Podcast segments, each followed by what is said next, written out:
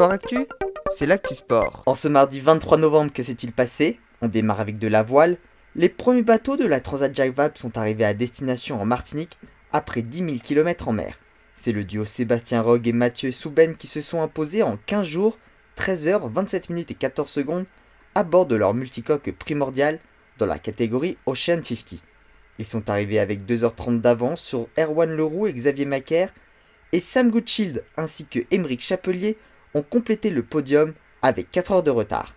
Dans la catégorie ultime, qui avait plus de 13 000 km à parcourir, c'est le duo Franck Hamas-Charles Caudrelier qui se sont imposés à bord de leur Maxi Edmond de Rothschild après 16 jours, 1 heure et 49 minutes de mer. De nombreux autres navires sont encore en course, dont celui des jumelles Jeanne et Julia Courtois que j'avais interviewé cet été et dont l'entretien a été mis en ligne il y a quelques semaines. Vous retrouverez les liens pour écouter l'épisode les notes de cet épisode.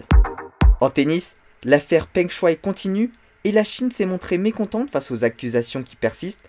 Le porte-parole du gouvernement chinois, Zhao Linjian, a notamment exprimé Je pense que certains doivent cesser de délibérément monter en épingle cette question à des fins hostiles et surtout d'en faire une question politique.